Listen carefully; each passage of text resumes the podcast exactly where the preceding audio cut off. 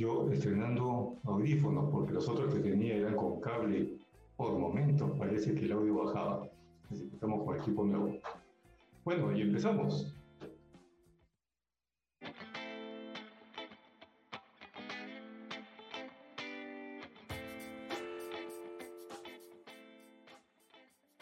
¿Ya estamos conectados? Hola, Elena, ¿cómo estás? Hola, Raúl, muy buenas noches. Muy bien.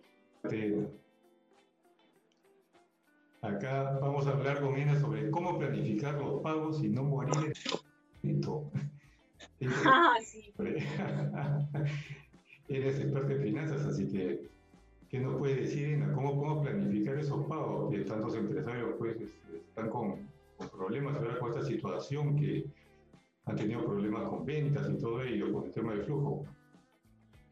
Eh, bueno, yo lo llamaría cómo organizar el pago de mis compromisos asumidos y no quedar este, sin caja. ¿Cómo, quedar, ¿Cómo no quedarnos sin caja? Eso es, eso es bueno. ¿Y cómo es posible hacer eso? ¿Cómo es posible hacer eso? Porque hay distintos tipos de deudas, ¿no? Hay quienes han endeudado bastante, quienes ya traían deudas de antes y no las han se les ha complicado pagarlas. ¿Cómo, ¿Qué se puede hacer? ¿Qué técnicas hay para poder planificar, organizar esos pagos? Bueno, para empezar hay que planificar los cobros, ¿no? Eh, hay que eh, reconocer a nuestros clientes quién nos puede pagar al contado, quién nos puede pagar el crédito. Partiendo de los ingresos, empezamos a planificar nuestros pagos. Ok, entonces tengo que tener primero organizado los ingresos. Uh qué clientes me pueden pagar al contado qué clientes me deben pagar el crédito a 30 días, a 15 días, eh, según su disponibilidad. Para eso, previamente tenía que haber evaluado a los clientes, ¿no? Si, ¿Qué cliente está en potencial riesgo crediticio? ¿Qué cliente este, tiene inconvenientes para pagar por falta de liquidez? Eh, de repente tiene una deuda fuerte este, informada en Infocor. Entonces, para, para empezar, ni bien este, evalúes un cliente, antes de que tomes una venta, tienes que evaluar a tu cliente. Conociéndolo bien, puedes determinar qué tipo de pago va a ser, qué tipo de cobra hacer. Si es al crédito, al contado, o darle crédito por de repente más de un mes quizás. Conociendo lo que va a ingresar mensualmente, tú puedes establecer qué vas a pagar. Siempre lo que vas a pagar va a tener prioridad tu gente, la gente que está en planilla tus empleados son la prioridad. Y también la compra de materia prima, los insumos por lo cual tú vas a producir o vas a vender. Depende del giro de tu negocio. Si es un negocio de servicios, eh, aparte de pagar a las personas que trabajan en tu planilla, es necesario que tú compres insumos. Ellos son tus principales proveedores. Bueno, sobre lo que estaba regresando al tema de, del COVID, la venta que estaba diciendo que hay que evaluar cuando vas a hacer una, una venta al cliente. Eh, quizás en la situación actual con esta pandemia hay que ser más riguroso con el tema de quién le da crédito.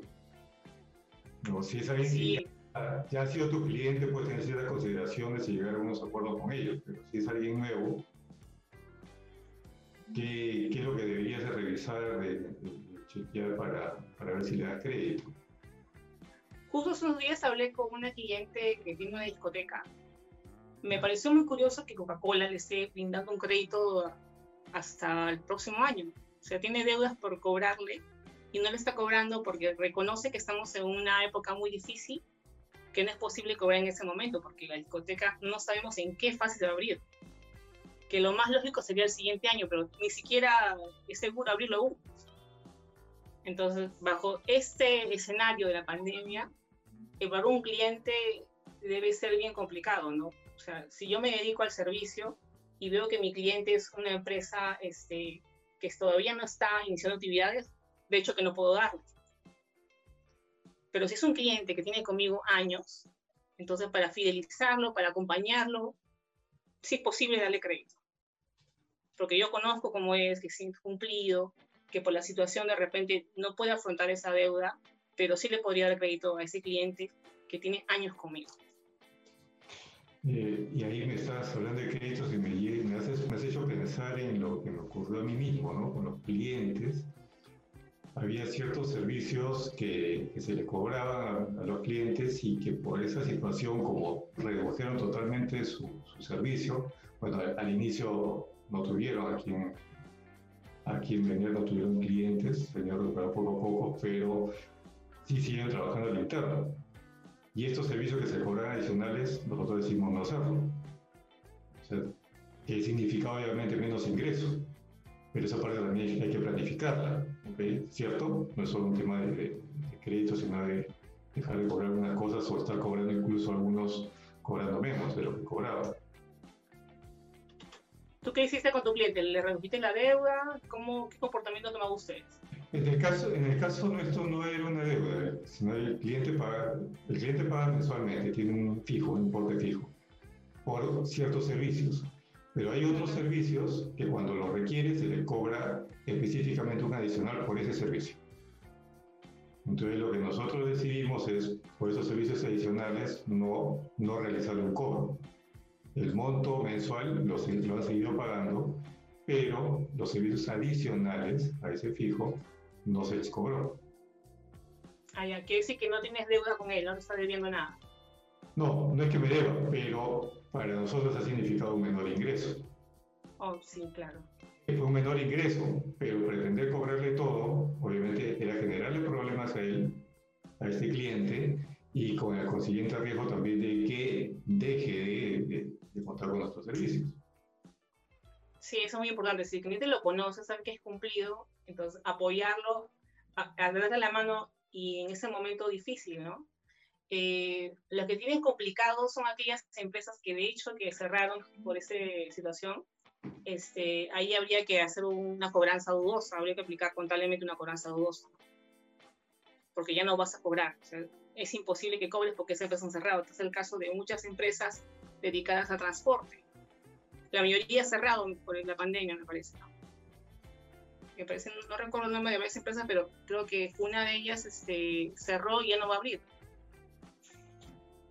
Y, ahí va el tema, lo que, lo que le pasó a tu cliente, ¿no? Que me decía la Coca-Cola decidió no cobrarle sino hasta el próximo año, porque ahí también ellos habrán evaluado si le cobramos ahorita, le vamos a ajustar, y al final va a terminar cerrando. Y eso menos les conviene. Bueno, es que las discotecas y el negocio que refiere al rendimiento no sabemos cuándo le van a dar la fase de apertura, ¿no? Muy aparte que no tienen ingresos, ellos tienen que implementar este, un, un plan de, reestructuración, tienen que saber que no va a entrar ya la cantidad de personas que entran antes a su local, sino de repente la mitad o quizás menos. Entonces hay que invertir y también este, comprar insumos. Entonces es una situación bien complicada para el sector. ¿no? Y en todo caso a uno, a la empresa como deudora, le corresponde hablar con con las empresas a quienes le deben, ¿no? para ver que llegar a un acuerdo como llegado este cliente tuyo con la empresa gaseosa. Sí, yo creo que es lo más sensato, ¿no? Pero ella también por su lado tiene este, clientes que no le paga porque también están en el mismo negocio y también ella tiene que esperar hasta que puedan aperturar su negocio.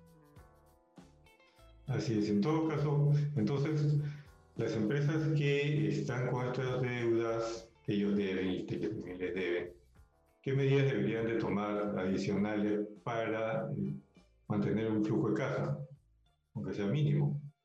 Eh, cuando inició la pandemia, que fue el 16 de, marzo, este, muchas empresas tenían proveedores que pagar. Este, el cierre fue demasiado este, imprevisto, ¿no? nadie sabía que, cuándo va, va a operar.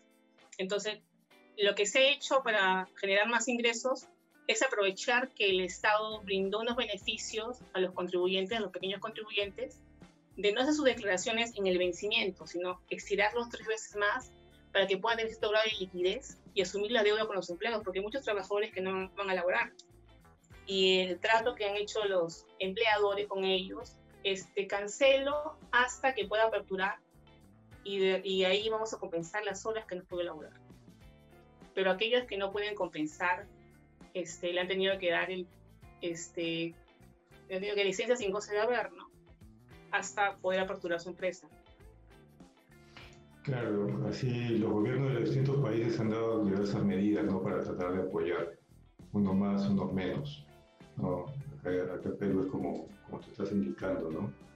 Y de esos que, que les dieron esta medida de, de la suspensión de, de labores, aparentemente va a ser hasta el próximo año, ¿no? Sí, ellos sí lo tienen más complicado. Pero hay muchas empresas que se han reinvertido, ¿no? Han, se ha visto empresas que se dedican a este, trabajos nocturnos, a discotecas, a entretenimiento, que han abierto eh, como pollerías, o el caso de otras compañías que han abierto como bodegas. No sé si has escuchado. Sí, sí, incluso ahí recuerdo mucho el caso de esta discoteca Downtown, ¿no? que se convirtió en un supermercado. ¿No? Y parece que le va bien. Sí, sí, han que reinventarse y cambiar el giro. Que supongo que después van a regresar al giro de ellos. Es probable. Reinventarse es una buena alternativa para generar más flujo, esperando a la reactivación, ¿no? Claro, porque no puedes tampoco quedarte de, brazos cruzados esperando a que tu gobierno haga algo, ¿no? Tienes que hacer algo para generar, dinero. Y entonces, digamos, ya yo hice algo, empiezo a generar dinero, ¿qué medidas debo tomar para eh, administrar bien ese dinero? Si mis ingresos, si mis ingresos este, eh, pueden eh, hacer los pagos que tengo, este, y tengo un, eh, digamos, este, la resta entre mis ingresos y mis ingresos es positivo, puedo seguir operando normal. Pero ¿qué pasa si, si yo mido mis ingresos versus mis gastos y sale negativo? Entonces ahí el de tesorería o el que haga su vez de gerente financiero administrativo debe tomar la decisión de financiamiento. Ahora, ¿cómo financiarse? El financiamiento puede ser un financiamiento bancario o financiamiento de proveedores. O eh, también puede ser financiamiento, eh, negociar con tu cliente que siempre te paga el crédito, negociar para que esta vez te pague al contado o con menos días de atraso. Eso es una, buena alternativa para generar ingresos y poder cancelar tus pagos. El financiamiento bancario sí este, habría que estudiarlo un poco más eh, y ver qué banco es el que te da menos tasa de interés, ¿no? Eh, está la gestión financiera del financiero, del tesorero, de evaluar qué alternativa para generar más ingresos es la mejor. Uno, como, te comenté hace un rato, sería el financiamiento bancario o financiamiento de tus proveedores. Hablas con tu proveedor y te dice, por favor, este, negociemos una alternativa en la cual me puedas proveer a mí este, mis insumos y poder cancelarte de acá un mes o dos meses que estás y, y así puede, podemos evitar que la caja sea negativa. Entonces uno es conversar con los proveedores, no hacer acuerdo con los proveedores. Otra opción es la que dices solicitar deuda ¿no? en entidades financieras buscando el mejor interés. Y la otra forma es generar generar ingresos ¿no? por medio de, de, cobros o lo que decías tú, si ya tengo clientes que me paguen antes de lo que, de lo que antes Claro. Incentivando para eso este, un descuento por punto pago, ¿no? Ese puede ser una alternativa. Ah, claro, claro, puedes ofrecer un descuento por pagar antes, ¿no? Interesante, y se pueden animar. Sí, sí, sí. Eso es más lo que se está aplicando ahora, ¿no? Negocio con mi cliente que ya las deudas sea por punto pago y le un descuento adicional. Y ya así genero mi caja. Y eso está interesante porque al final descontarás, pero el dinero lo tienes antes, entonces puedes, puedes usarlo, puedes trabajarlo. Claro, esa es una propuesta interesante porque evitas también generar mucho endeudamiento eh, con el banco, ¿no? O sea, ellos en una tasa muy altas y, este, y que tienes dinero líquido en el momento que necesitas. Claro, esta, esta opción la puede tener quienes tienen clientes a quienes le venden al crédito, ¿no? Pero hay muchos que no, no venden de esa forma. Ahora, vamos a poner en el caso de ya hice los ajustes, ya hice acuerdo con mis clientes, hice acuerdo con mis proveedores, pero aún así estoy en rojo. Estamos en la peor etapa. Bueno, otra solución podría ser quizás este, una alternativa, un financiamiento eh, del Estado. Ahorita estábamos en el programa Reactiva, ¿no? Está dando financiamiento a los, a los emprendedores, a los, a los empresarios que están en, una fase, en, la fase de reapertura, ¿no? Eso también puede ser una alternativa. Pero siempre eh, revisando si, eh, si en verdad vas a operar, vas a llegar a tus ingresos que puedan asumir esas deudas. Si ves que en verdad no puedes asumir esas deudas, este, otra alternativa sería, digamos, este, cerrar, pero eso no es lo que se quiere, ¿no? No, eso no es lo que se quiere. Eso no es. Pero supongamos estos programas de ayuda también del, gobierno, eso también no aplica para todos, ¿no? Porque el dinero también es limitado, no aplica para todos. Yo quiero, llevar, yo quiero llevarte al caso de alguien que, digamos, solicitó ese dinero del Estado y, sigue demorando y no le llega. la situación así drástica donde... ¿Cómo generar? Incluso este, el negocio estoy con pocas ventas y estoy en rojo. Entonces, otra solución en esos casos es reducir gastos. Ah, claro, sí, es una buena opción. reducir los gastos. Eh, sería bueno reducir los gastos. No escucho Debería reducir. Ah, te has reducir. ¿Qué reducir? Eh, yo diría reducir aquellos gastos que puedo alargarlo, como son este, los costos fijos, ¿no? Puedo reducir quizás este... En, en pandemia hemos visto que hay mucho financiamiento en los servicios públicos recuerdo que me eh, salió una norma que no te pueden cobrar servicios públicos hasta eh, unos tres o cuatro meses adicionales al estado de emergencia. Es una buena opción.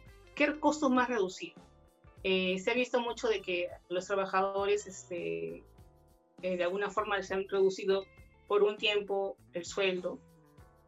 Es una buena opción pero sin embargo tendrían, que hacer muchos convenios con los trabajadores para evitar que suceda ese, ese problema con ellos. ¿no? Es lo menos que se quiere hacer, pero otra alternativa me parece que sería la de reducir este, quizás el alquiler, costos fijos, alquileres, este, servicios públicos, de repente hablar con tu proveedor para que, para que puedas pagar unos meses más este, seguros, eh, costos fijos que no tengan que ver con la producción porque tú, no, tú tienes que producir, tienes que comprar tus insumos para poder eh, vender más. Claro, y ahí, eh, ahí llegamos de nuevo al tema de la venta, ¿no? Porque efectivamente puedes reducir, pero siempre tienes que tener la mirada en, en ver cómo vender y en, la, en reinventarte si que el negocio en el que estás no está funcionando ahora, ¿no? No, no hay que quedarse simplemente reducir, que efectivamente uno puede llegar a tener que tomar esas medidas pero siempre hay que buscar qué vender. Se me fue la cámara. Sí. ¿Ustedes cómo han hecho con sus clientes? Con sus clientes? ¿Tienen mucho moroso? ¿Cuál es el caso de...? No, en realidad el caso nuestro, la morosidad era prácticamente no existía. La demora era de una semana. En realidad, pues, es, nada. ¿no? Sí sentimos el bajón al inicio, porque los clientes, pues ya varios casi no tuvieron clientes, pero nosotros hicimos eso, ¿no? Reinventar, ver qué, qué, se necesitaba en este momento, y por ahí hemos ido, ¿no? Por ahí hemos ido. Por eso hemos entrado en lo de las web vendedoras y qué es lo que el mercado necesitaba y qué sabemos hacer. Sí nos hemos podido recuperar nosotros, pero hay bueno, hay ciertos rubros pues, que les ha, sido, les ha sido muy difícil, ¿no? Yo creo que aún la tiene muy difícil.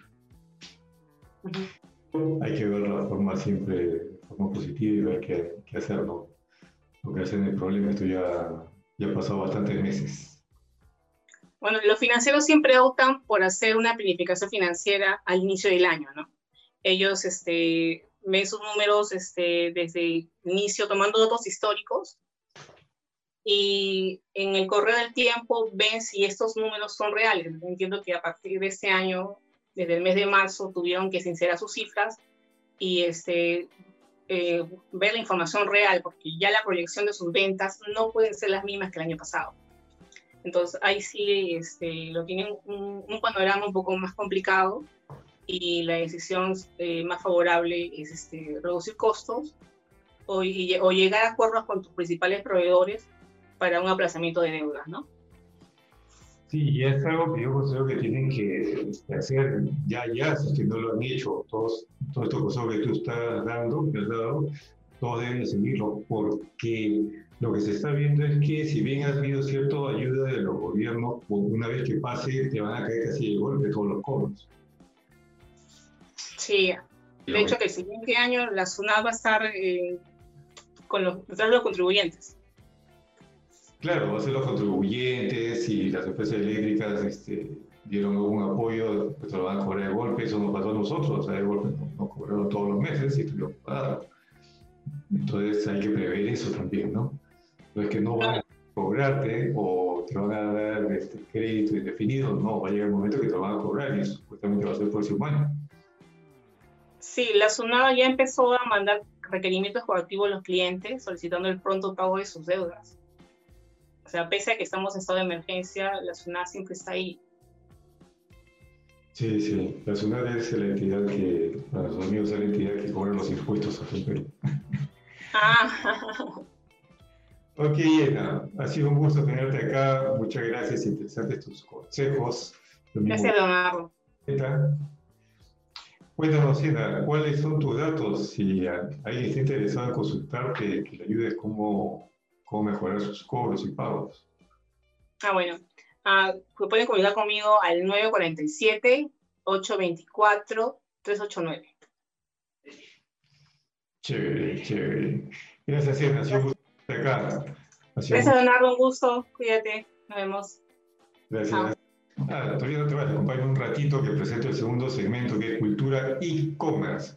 Nos acompaña Alejandra Parra de Colombia, que nos, el tema es cómo captar prospectos, enamorarlos y venderles en automático. Puede Uy, para algunos es posible. para que se reactive, para que nos reactivemos. Perfecto, gracias. Gracias, Leonardo. Vamos al segundo segmento. Vamos, chao.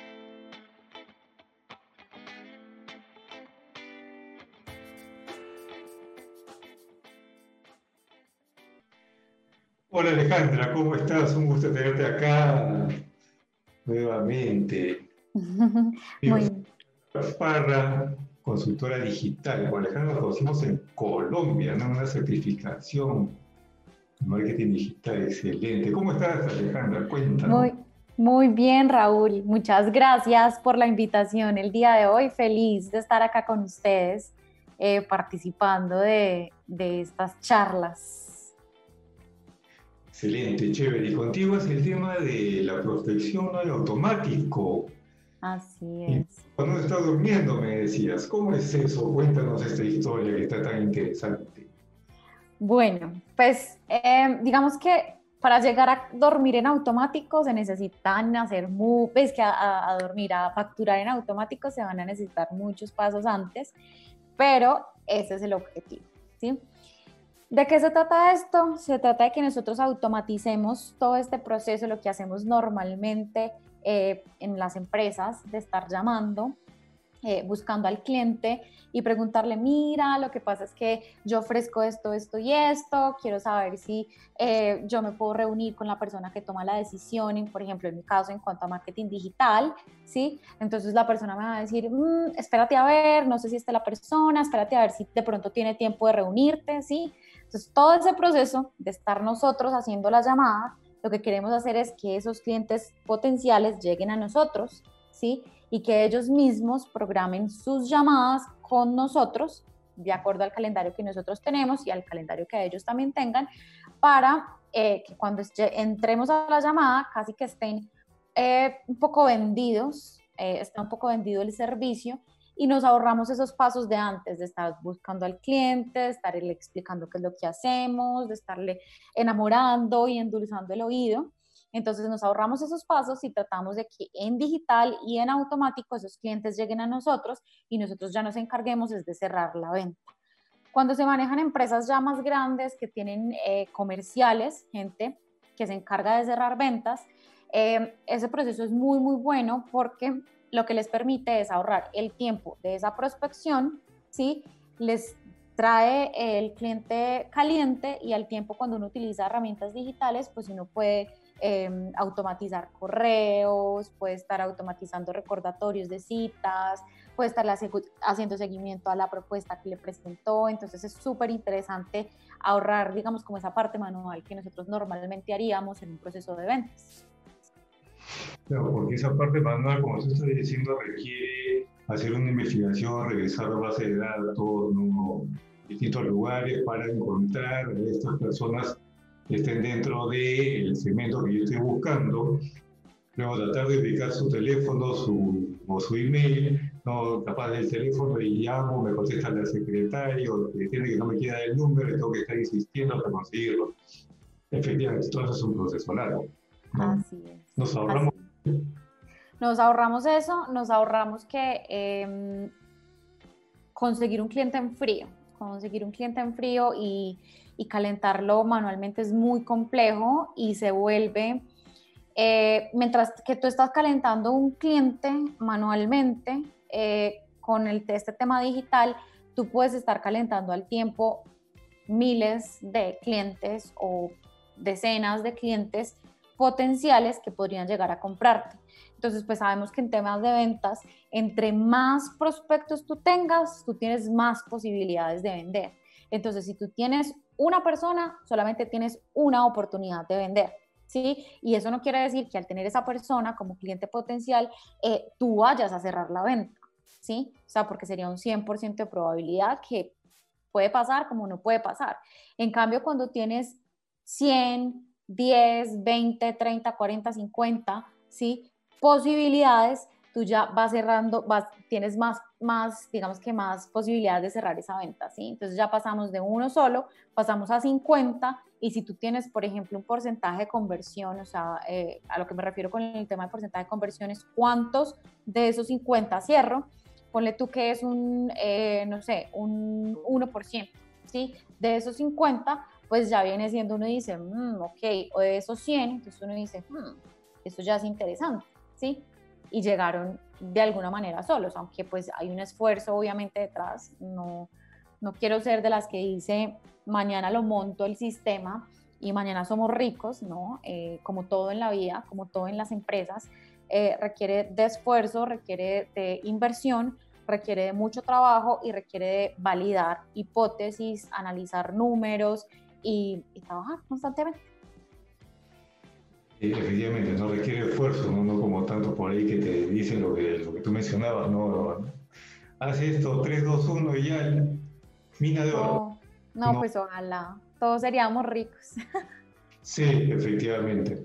Entonces, esto es, interesantísimo que al final, pues, toda esta chamba nos va a generar resultados, que es lo que queremos todos.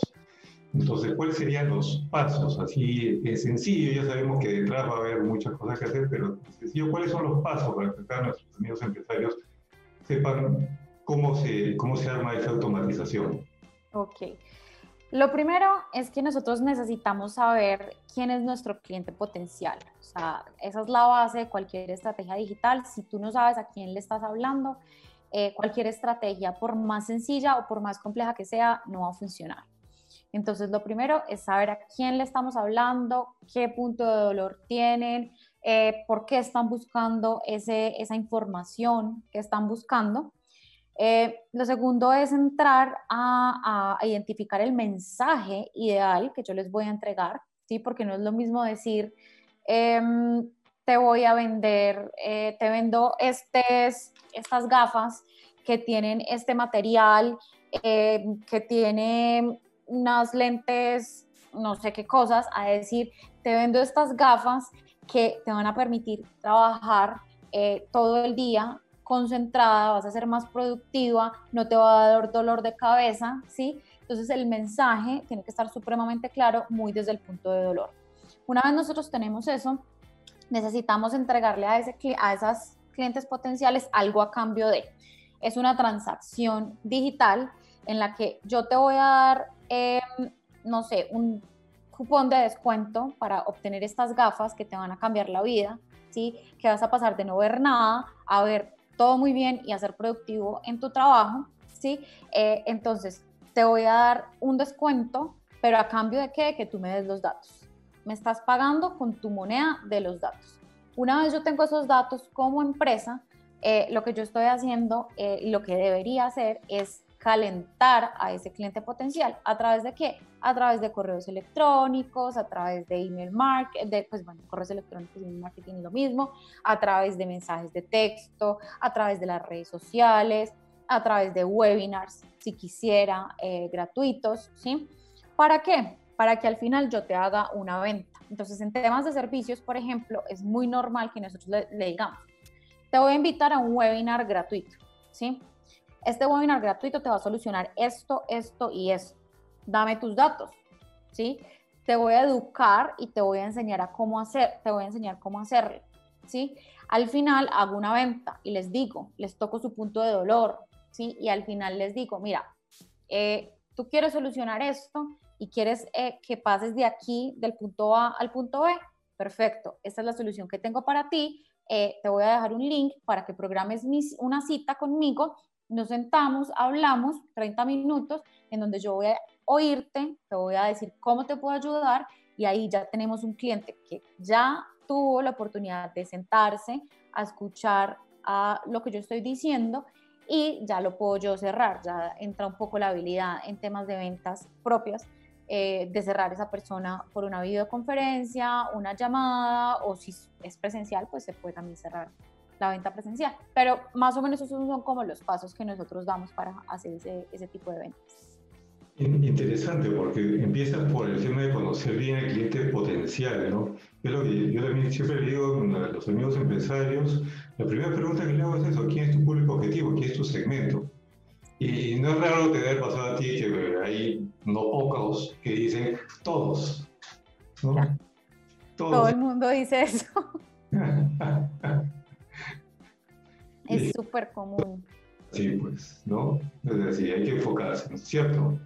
Así es, así es. Uno se tiene que enfocar y tiene que saber que no es lo mismo venderle, eh, no sé, estas gafas eh, a la empresaria, ¿sí? A venderle estas gafas a, no sé, un estudiante de universidad, ¿sí? Porque sus eh, necesidades y la razón por la que va a comprar estas gafas es diferente. La empresaria quiere ser más productiva, necesita trabajar muy bien durante el día el estudiante quizás quiere unas horas de estudio, quizás quiere nada más eh, poder ver su, película Netflix, ¿sí? Entonces el mensaje cambia mucho de una a otra, de un interés a otro. Entonces si nosotros le hablamos a todo el mundo genéricamente, pues el mensaje no va a llegar tan fácilmente a, esa persona que tú quieres llegar. Incluso con el ejemplo que estás, dando, que estás dando, también hay gafas que pueden ser un nivel de estatus. ¿no? Exactamente. El mensaje que le vas a dar definitivamente es otro porque lo necesita para, por otros motivos. ¿no? Y, ahí va justo conocer bien el segmento, conocer todas sus necesidades, con eso es que construyes el mensaje. Exactamente, exactamente. Y la mayoría de veces las estrategias digitales eh, están, están cojas, casi siempre es por esa base del, de, no conocer ese cliente potencial. Entonces no le ponemos mucho cuidado a eso cuando estamos empezando nuestras empresas, pero cuando ya estamos adelante, eh, tratando de monetizar, tratando de hacer unas cosas más grandes, nos chocamos contra el mundo porque no tenemos esas bases que realmente necesitamos. Y la mayoría de veces cuando uno va a ver qué es lo que está pasando en una estrategia digital que no está funcionando, es que porque precisamente el mensaje no está diseñado para ese cliente potencial en específico. Sí, es increíble. a mí me da la impresión que la mayoría de empresarios no trabaja la, parte este de segmento de cliente ideal. Y, algunos que también no bien guiados empiezan, creen que lo están haciendo, pero en realidad no están yendo a lo que yo te he entendido, que como lo veo también a la parte de, las emociones, ¿no? O sea, emocionalmente, cómo yo me siento respecto a lo que tú estás ofreciendo, ¿cierto? Eh, sí, exacto. Va mucho con las emociones y va mucho como uno, uno se puede meter mucho en el mensaje, por ejemplo, eh, ¿qué pasaría si no tienes esas gafas? ¿Sí? Te vas a chocar. No las tienes, te vas a chocar, te quieres chocar realmente. Pues obviamente no vamos a hablar así de esa manera. Eh, ahí ya entra el tema del copy y todo esto, pero mucho hacia cómo te sentirías si, cómo te sentirías si no tienes este producto o este servicio. Eh, ¿Qué pasaría si no lo tienes? ¿Qué no pasaría si lo tienes? ¿Sí? Entonces empiezan a jugar un montón, digamos, de, de, juegos entre palabras para llegarle a ese, a ese cliente potencial. ¿Cuál es el objetivo? Remover ese sentimiento y ese punto de dolor que tiene con nuestro mensaje para que se sienta identificado y al final quiera decir, mm, esto está como interesante, yo quiero hablar con esta persona realmente a ver qué, pues, qué es lo que tiene para ofrecer. Chévere, chévere, está interesante. Y si vamos a, a qué herramientas se pueden utilizar para que eso funcione automático, porque acá el tema es que yo no voy a estar ahí escribiendo todo el tiempo, todo el día, toda la noche. ¿Qué herramientas tú recomiendas o, nos puedes mencionar que se, pueden, utilizan para este proceso? Claro, claro que sí. Nosotros utilizamos mucho el, el tema de Webinar Jam, que es una herramienta para webinars. Eh, es una herramienta que es súper completa, ¿sí? Es, es es una herramienta que, que, además me da muchas métricas. La experiencia de usuario es muy, muy interesante cuando uno quiere hacer webinars de venta, sobre todo no educativos, más de venta. Em, eso en cuanto a webinars, en cuanto a creación de landing pages, para los que de pronto no saben qué es una landing page, imagínense una página web normal, en donde nosotros entramos eh, vemos, hay una página de inicio donde hay un resumen de toda la empresa, hay una página de servicios, hay una página de contactos, hay un montón de distracción en la página web. Y está bien, es como entrar a un centro comercial, ¿sí? Yo me encuentro con muchas, muchas cosas. Pero entrar a una landing page es entrar exclusivamente al almacén que tú quieres, ¿sí? Y con una sola blusa o un solo pantalón dentro de ese almacén. ¿Por qué? Porque el objetivo es que en esa landing page tú solamente conviertas, ¿sí? Y es solamente que me des mis datos o que me compres lo que yo estoy ofreciendo. Entonces a mí no me interesa llevarte al almacén de fulanito, no me interesa en llevarte a ningún otro almacenito que veas ese pantalón, que te enamores y que me compres o que me dejes los datos. Lo mismo es una landing page.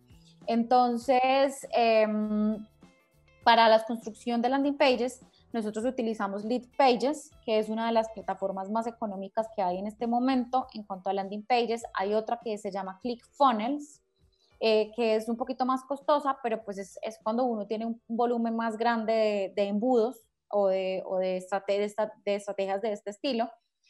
Em, utilizamos para email marketing, utilizamos Active Campaign, que es la que yo más recomiendo en realidad, eh, sobre todo cuando uno está iniciando eh, y cuando tiene un volumen de, de, correos y de base de datos, no, no sé, no sé, como 100 mil, 200 mil personas en base de datos ya Active Campaign empieza, funciona, pero ya hay otras herramientas que en el nivel en el que tú estás, pues te van a tener muchísimo más. Pero para iniciar, Active Campaign está perfecto, para email marketing y automatización, eh, para, mm, para compra, o sea, para utilizar las pasarelas de pago, em, digamos, para infoproductos y ese tipo de cosas, eh, pues hay herramientas, por ejemplo, Kajabi. Kajabi es una herramienta en donde se puede montar eh, cursos, eh, puedes tener todos tus cursos ahí, puedes tener tus membresías eh, y al mismo tiempo puedes tener tu carrito de compras ahí.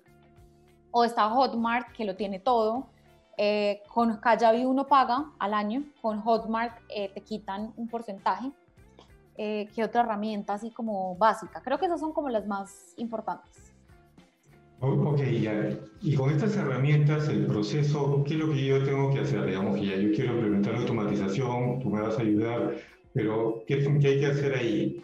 Digamos, decías primero algo que le entrego yo, creo, una landing page, una página de aterrizaje.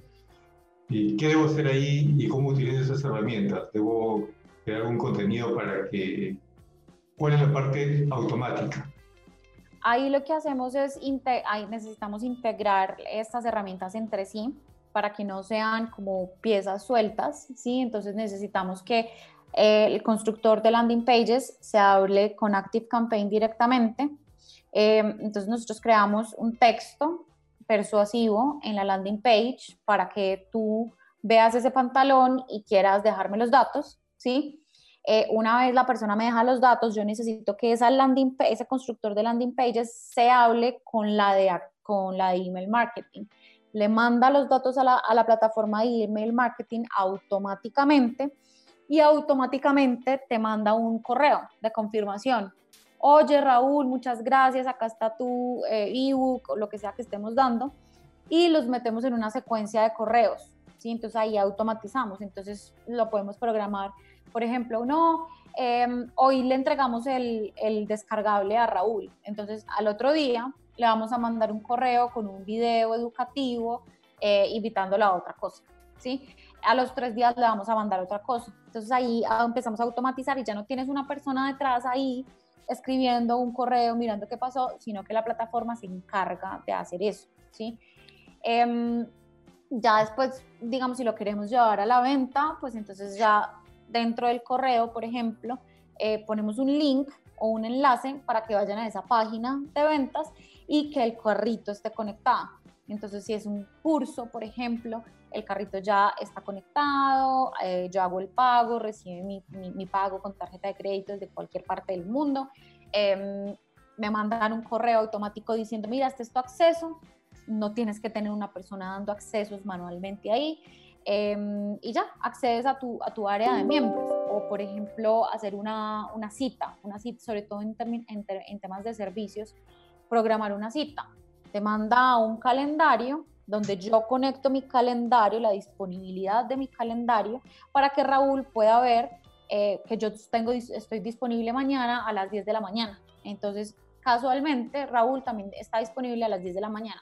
Hace clic programa la cita, le llega un correo tanto a mí, que soy dueña del calendario, que me dice, oye Alejandra, Raúl acaba de programar una cita contigo.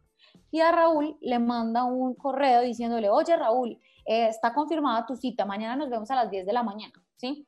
Le manda recordatorios, entonces hay muchas herramientas que nos permiten hacer ese tipo de automatizaciones. Y no estoy yo detrás diciéndole a Raúl, oiga Raúl, acuérdese que mañana tenemos una cita. No porque la, la plataforma ya lo está haciendo automáticamente por mí. Pero entonces la chamba es preparar todos esos correos y programarlos en esas herramientas y las herramientas empiezan a trabajar solas. Sí, sí, eh, de todas maneras, digamos, cuando estamos trabajando una estrategia de estas en Evergreen, las herramientas trabajan solas, pero la estrategia no trabaja sola. Entonces siempre hay, tiene, hay, que, hay que tener una cabeza detrás que esté cuidando esa estrategia porque pues obviamente las herramientas digamos que son inteligentes hasta cierto punto, pero no pueden tomar decisiones por nosotros, eh, porque somos nosotros los responsables de mirar los números, de mirar en dónde, qué me está funcionando, qué no me está funcionando, entonces es esta, es esta cabeza la que está detrás cuidando que esas herramientas estén haciendo su trabajo, pero que además esté funcionando lo que estamos haciendo. O sea, la evaluación. Siempre hay que evaluar, ¿cierto? Bueno, todo gerente tiene que saber eso. Tienes que evaluar, tienes que tener los números, si no, tienes que medir, si no, acá no funcionan las cosas. Porque por más que sean buenas y automáticas, tienes que ir mejorándolas. claro.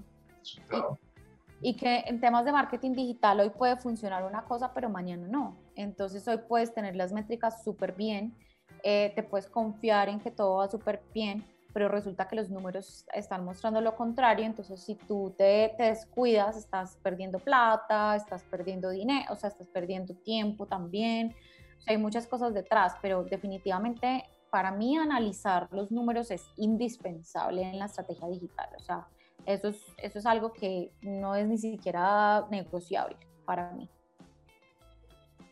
Bueno, esas herramientas, su nivel de automatización Sí, las herramientas que tú envías pueden detectar si se abrió el correo, cuáles se abrieron y de acuerdo a eso enviar tal o cual otro correo, ¿cierto?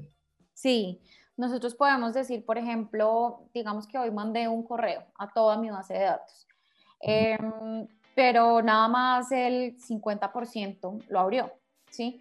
Entonces yo puedo programar un correo para las personas que no abrieron el correo en un día o dos días eh, y volvérselos a mandar o cambiarles algo en el correo, eh, como para decirle, oiga, acuérdese de nosotros.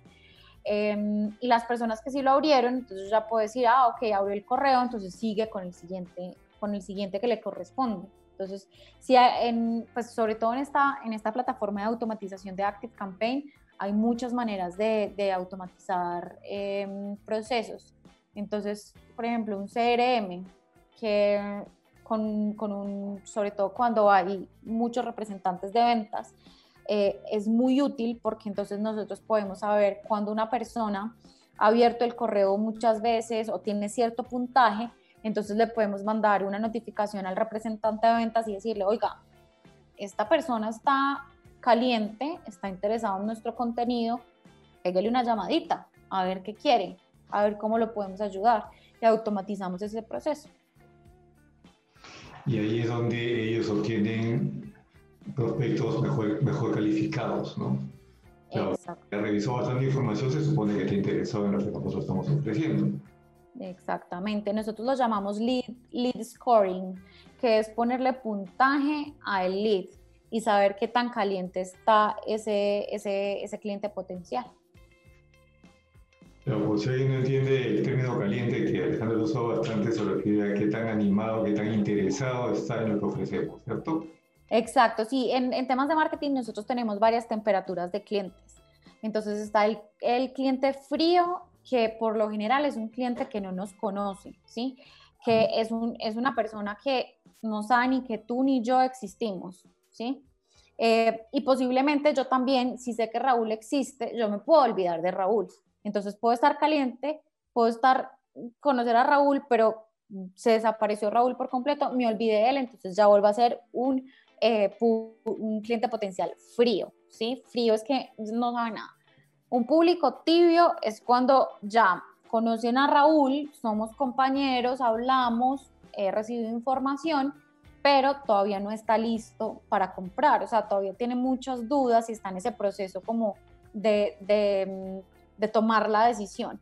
Y el caliente ya es ese, esa persona que o ya está a punto de tomar la decisión o ya tomó la decisión, porque ya es cliente tuyo. Entonces ya te conoce, ya confía en ti. Ya lo que tú tienes que hacer es fidelizarlo para que te siga comprando. ¿sí? Entonces son como esas tres temperaturas que nosotros manejamos en marketing digital. Chévere, chévere. Está frío, tibio, caliente. Sí, sí.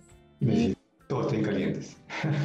Sí, y la idea es que nosotros manejemos nuestro mensaje de acuerdo a la temperatura que tiene este cliente, ¿cierto? Porque no es lo mismo decirle al, al, al, que está frío, que no me conoce, venga, cómpreme, ¿cierto? Que pues, no tiene sentido, yo no le voy a comprar a una persona que no conozco, ¿sí? Eh, a decirle, venga, cómpreme a un, a un cliente, a alguien que ya me conoce, que ya confía en mí. Entonces el mensaje varía muchísimo según la temperatura. Excelente, Alejandra. Muchas gracias por tu ayuda, por lo que nos has contado. Interesantísimo, interesantísimo eso de la automatización. ¿no? Así podemos conseguir más prospectos con menos trabajo después de haber hecho toda esta chamba previa, ¿no es cierto? Y, eh, eso no quiere decir tampoco que si te gusta mucho hacer las llamadas en frío o tomar la otra forma de contacto, sigue haciéndola. Igual Igual este proceso de automatización tiene que nutrirse con las experiencias de venta, ¿cierto? Sí, sí, o, sea, eh, hablar con la gente. Al final nosotros igual necesitamos humanizar el proceso, o sea, hay, hay procesos que yo pienso que, que, que, sí pueden ser digitalizados del todo, pero cuando, por ejemplo, estamos hablando de servicios, el tema de humanizarlo eh, ayuda muchísimo porque eso nos entrega muchos insights detrás de. Entonces, cuando yo hablo con una persona, yo puedo identificar esa persona si, es, si estamos llegando a la gente indicada, eh, si me, me, va a dar, me, va, a dar de pronto puntos de dolor que yo ni siquiera conocía y que ni siquiera estoy tratando dentro de mi mensaje, entonces es, es, es una ganancia impresionante. Eh, el tema de seguirlo haciendo en frío, eh, pues es, es, muy válido, ¿sí? Pero pues tú llegas a un punto en, el, en la empresa en el, que, en que ya no puedes hacerlo tan manual, ni que necesitas a, a apoyarte de estos sistemas automatizados porque pues ya es momento como de cambiar un poco, un poco, o sea, ya necesitas crecer realmente y tú te necesitas dedicar a hacer que el negocio crezca en otras áreas, ¿sí? Entonces, eh, es importante empezarlo a pensar eh, en cierto punto. Sí, porque hay que aprovechar la tecnología. Si está acá, hay que aprovecharla, ¿no? Efectivamente. Exactamente. Gracias por estar acá con nosotros. Sus datos, si algún amigo empresario se interesó, que debe haberse interesado y quiere automatizar su proceso de venta. Ok, sí, pues nos pueden encontrar a nosotros en, en Instagram como arroba lexiusmedia.com. Creo que Azul lo va a poner por acá en el chat. Le pasé el link. Ajá. Y em, si no, en la página web que es lexiusmedia.com. O el Instagram, yo dije lexiusmedia.com, el Instagram es arroba lexiusmedia. Y la página web es, es lexiusmedia.com. Muchas gracias Alejandra, ha sido un gustazo tenerte acá. Muchas gracias a ti por la invitación, felices de estar acá y de poder ayudar a los empresarios, emprendedores a que se animen a automatizar y a y hacer una estrategia de marketing digital mucho más robusta, no nada más de redes sociales. Exacto, no solo redes sociales, efectivamente. Seguimos hablando, Alejandra. Listo, muchas gracias. Que estés bien. Voy a presentar el tercer segmento. Vale. ¿Qué sobre ti? Ahora viene ese segmento donde vamos a analizar por ahí un mail, una web, a ver el contenido, cómo puede mejorarla a mi empresario.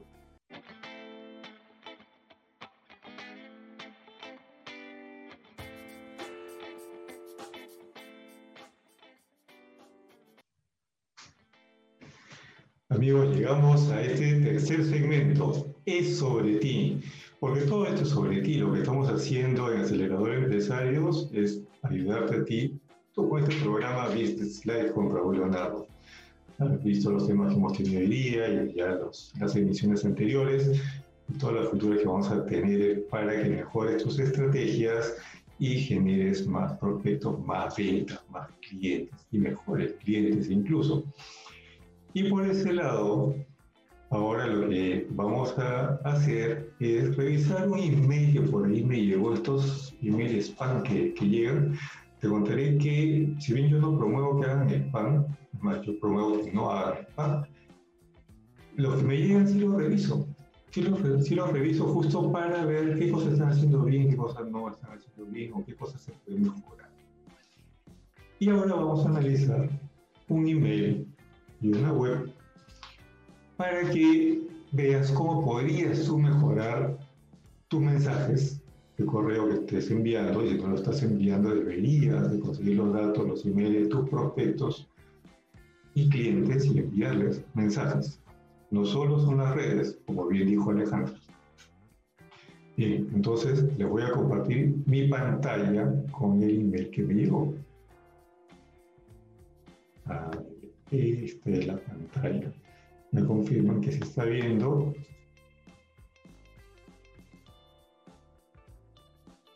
Ok.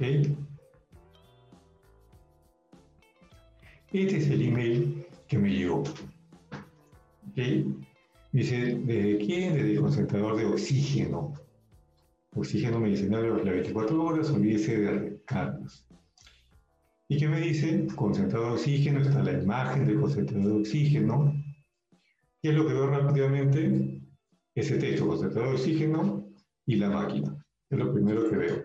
Luego veo que me dice kit de regalo. Ah, interesante, hacer un kit de regalo. ¿No? Y a la derecha, que no es tan notorio, está en el fondo lila, está la página web y la página yo entiendo dice damoki.com, yo entiendo que ese es el nombre de la empresa.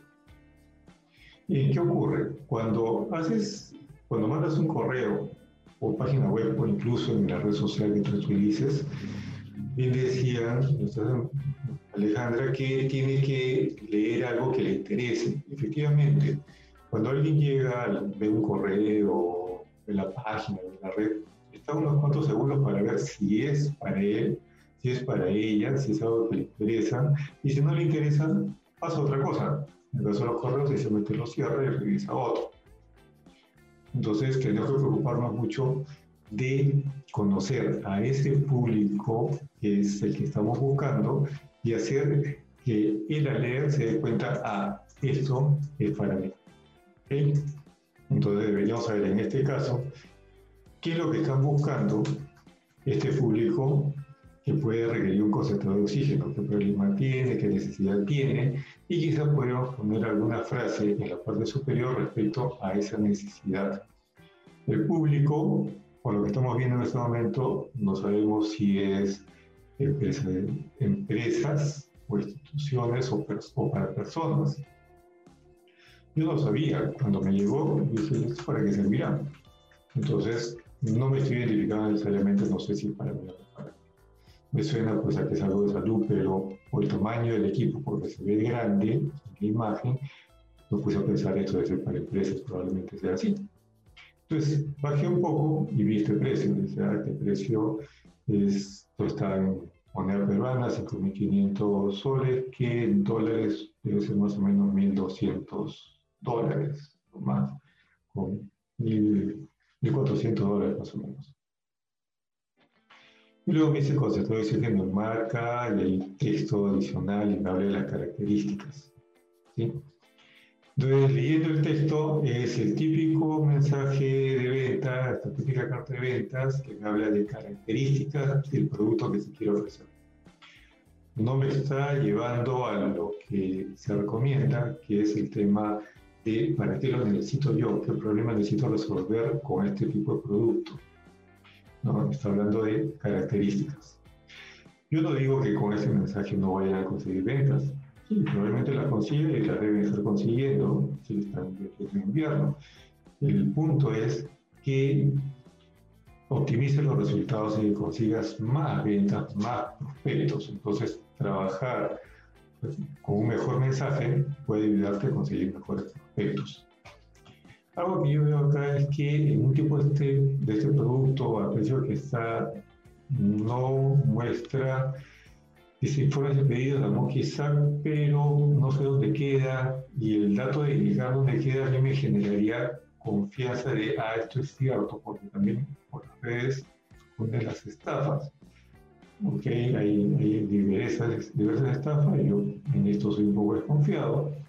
Entonces a mí sí me, yo preferiría que exista la dirección para saber dónde está, no solo teléfonos celulares, es más, yo preferiría que haya un teléfono fijo. Y está el correo y está la página web. Entonces, ¿yo qué suelo hacer? Cuando me llega un correo y algo me suena interesante, ah, vamos a ver la página web. Entonces, lo que hice fue entrar a la página web,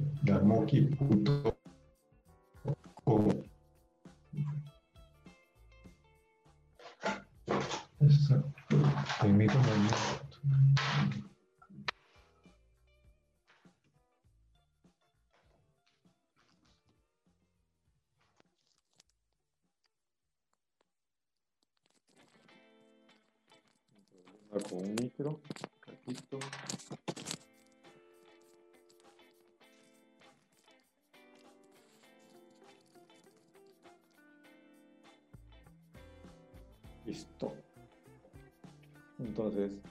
Acá está la página web.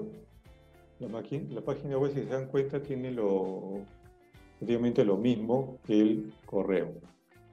Es la misma imagen, contestador de oxígeno. Y eso no está mal, eso puede estar bien, porque esto, como decía Alejandro, puede ser la página de aterrizaje, el landing page, porque está específico solo para este producto. Y en una página igual también debería haber algún texto adicional que me diga esto es para mí. Me hizo oferta imperdible, ok, más abajo es interesante. Lo, lo que veo bueno es que sí tiene botones, inmediatamente me dice comprar y acá más abajo, debajo del precio, otra vez me repite el botón. Es bueno, ¿por qué? Porque cuando tú lo llevas a algún lugar, a una página web, en este caso de una landing page, parece, entonces tú tienes que hacer el pedido tratar de guiarlo en qué hacer. Acá está tratando de guiarlo a comprar. Y acá tienes otro botón, acá arriba, que dice productos. Entonces, si a mí me interesan los productos, puedo ir a ellos. Si se dan cuenta, esos botones están en un color diferente, justo para hacerlos, hacerlos notorios. Podrían ser un poco más notorios, podrían ser, pero se notan, se notan. Las imágenes, bueno, yo particularmente no las haría tan grandes ocupa mucho espacio, no se ve completo. Acá también imágenes bien grandes y ya es otro producto. Entonces, si ya están hablando de otro producto, ya consideramos que no es una página de aterrizaje, porque ya no están hablando solo de uno, están hablando de más de un producto. Y menciona otro, es otro precio, mucho más bajo. Poco de texto, más productos. Y acá, recién acá, abajo, veo una, una imagen donde se nota que es un padre de familia con su hijo. Y eso es un termómetro digital. Entonces, por esa imagen, yo entendería que esto está orientado a personas particulares. Podría pensarse.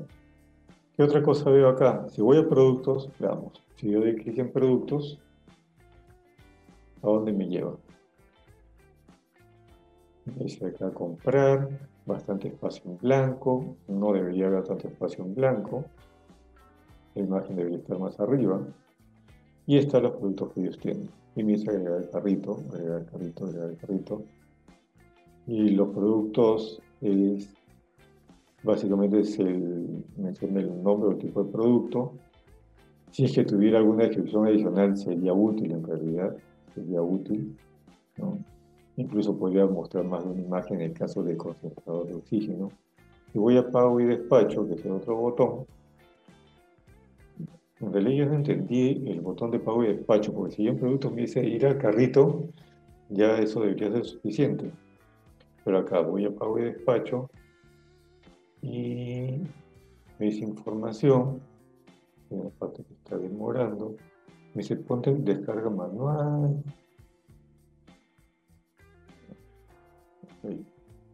para ver este contenido hay que volver a cargar. Y me da opciones de preguntas frecuentes. ¿Cuáles son las formas de pago? ¿Hace envío a domicilio? ¿Qué hago si tengo problemas al realizar una compra? ¿No? Eso está bien, pero bueno, yo no le diría pago y despacho, quizás condiciones de pago o, más o información sobre los pagos. Más, más descriptivo de qué cosas voy a encontrar. ¿no? se ven muchos espacios en blanco, ese podría mejorar. Y acá un pequeño nosotros, pero el nosotros está dentro de pago y despacho, en realidad no tiene sentido. No, no me voy a imaginar que ahí está y de una forma muy, muy pequeña. Eso consideraría, yo recomendaría que lo mejore. Podría haber acá una opción nosotros, quizás, o en el mismo inicio ponerlo abajo, pero con una letra más grande. Pero acá está escondido. Bueno, tienes opción de vamos a chatear. Si preguntas lo que deseas, te responderemos tan pronto como podamos. Te responderemos tan pronto como podamos. Si estamos hablando de chatear es porque me vas a responder rápido, no tan pronto como puedas. Entonces, mejor te envío un correo. Pero bueno, supongo que les está funcionando. Lo que sí, el logo, las letras que utilizan a mí sí me agradan. ¿no? Eso sí me agrada. Sí, lo de mucho espacio en blanco y ir directamente a los productos no es algo que recomendaría. y Midori, Midori Judith nos está diciendo gracias, muy interesante el contenido, qué bueno que te haya gustado, Midori. Excelente amigo, esperemos que esto les haya ayudado al programa de hoy si necesitan alguna consulta adicional, pueden escribirnos, pueden buscarnos en Acelerador Empresarios. En aceleradorempresarios.com. Nosotros siempre estamos disponibles para ayudarte. Ya saben, nosotros les ayudamos a convertirse en el empresario que todos admiren. Nosotros damos servicios de e-commerce enfocado en webs vendedoras, incluido tiendas virtuales, entrenamiento, dirección estratégica y software empresarial. Cuando quieran amigos, estamos para ayudarles. Cualquier consulta que tengan, con gusto nos escribe. Incluso pueden suscribirse a nuestro grupo, la Network Tech, en Facebook y LinkedIn. Que le vaya muy bien, mejores ventas, mejores estrategias y mejores resultados. ¡Chau!